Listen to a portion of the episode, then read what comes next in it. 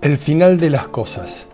El título de esta nota es ideal para describir ese misterioso lugar donde descansan todos los encendedores que perdiste, esa dimensión llena de libros desaparecidos y llaves de la casa paterna que se extraviaron durante la adolescencia. Un espacio secreto, tapizado con los billetes de 10 que pusiste en el bolsillo de atrás del jean y nunca aparecieron.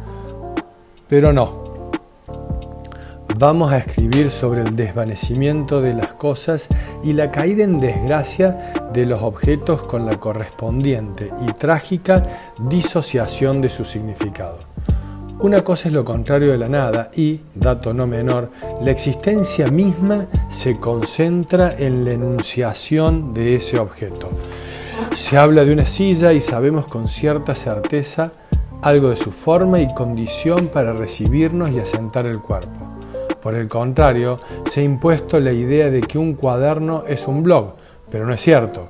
Y volviendo a los libros, no son un archivo de Kindle, sino que, por definición, tienen lomo y, al separar sus hojas por primera vez, aparecerá, como entre las piernas de un amante, un excitante aroma. El aparato telefónico, me refiero a la cosa negra, grande, pesada y sólidamente sonora, es otro objeto en peligro de desaparición. Le ha heredado su sentido a un segundo elemento que ahora se llama teléfono, pero que es liviano y rectangular. La suplantación ha llegado a tal punto que ya no hay teléfono en una casa y esa misma casa está llena de teléfonos. Estos últimos funcionarán al deslizar el pulgar por un vidrio, mientras que sus extintos homónimos invitan a meter el dedo en el agujerito para comunicarnos. ¿Han notado que las personas ya no atienden las llamadas? Ahora es preferible hablar solo, uno de los efectos secundarios de la desaparición de las cosas. También los juegos se evaporan. Por más excitante que resulten las tardes con la PlayStation y que se pueda jugar con un amigo que vive a mucha distancia, una pelota verdadera tiene un peso ligero pero hará doler en formato de pelotazo. Y para buscarla de la casa del vecino hay que hacerle piecito al hermano. Si la llevas a la plaza, a la pelota cosa, no a su híbrida versión electrónica, deberás tener cuidado que no se pierda porque mamá te mata y otra tarde, en esa misma plaza, hablando de hurtos, te robarás un beso y no habrá emoji que se le asemeje. Una cosa beso existe y es ardor en la panza. Todo beboteo por Instagram no podrá suplirlo y nace condenado a ser un Uber de los besos. Las cosas, en su caparazón de realidad, atraen y condensan los significados porque los recuerdos le nutren de existencia y esta es una facultad que los nuevos falsos objetos no pueden ofrecernos en su tacto sin erotismo ni memoria. Se los aseguro, más allá de todos los megas que tengan. Otro ejemplo habitual en una plaza es la cosa cielo. Se trata de un concepto maravilloso y cinematográfico cuya condición infinita e inusuales colores nunca podrán ser representados por Google Earth. Byung-Chun Han, en su inspirador No Cosas, considera que la firmeza de los objetos está en un proceso de volatilidad con la consecuente pérdida de sentido. El tiempo es una buena metáfora de este proceso. Su reemplazante contemporáneo se ha devaluado porque queremos ahorrar tiempo y como nos pasa con la moneda nacional, no se puede. El tiempo ganado de antes haciendo fiaca en la cama o visitando a tus amigos, ahora es tiempo perdido. La embotelladora de recuerdos recorre el día y la semana como si fueran desiertos en el tiempo sin memoria que el calendario de Google nos recuerda.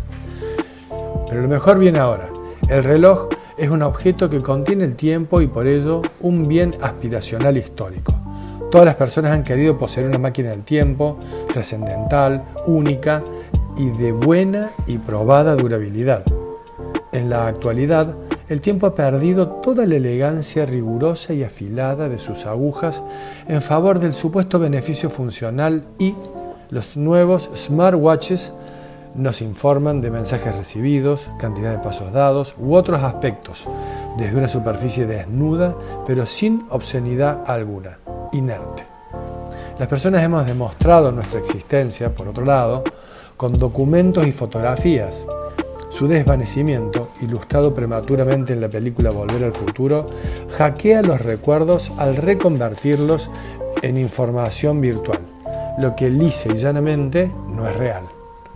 Las fotografías ya no gozan del prestigio que otrora les permitiera documentar un hecho y hasta los portarretratos renacieron en formato de pequeñas pantallas que emiten imágenes cuya veracidad es tan ficticia como cualquier meme.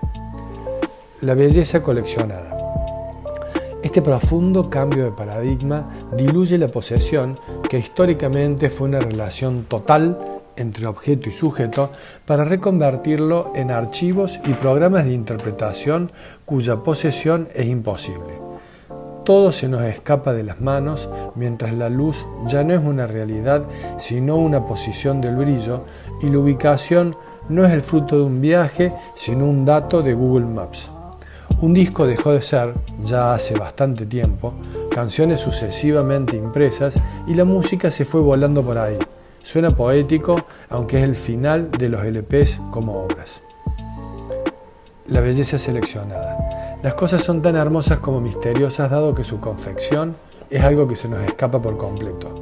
Una improbable combinación de átomos, recuerdos y significado construyen las cosas, recipiente inmanente de la belleza.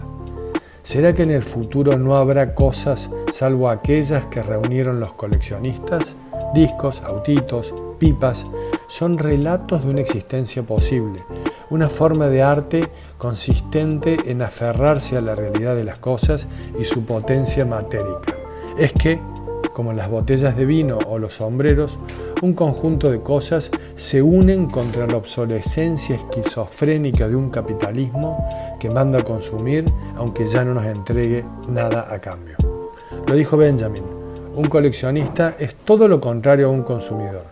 Es un intérprete del destino, alguien que desprecia la utilidad y se interesa en la historia. Un fisonomista de los objetos que al tomar una cosa en sus manos puede entenderla en su unidad y en su conjunto.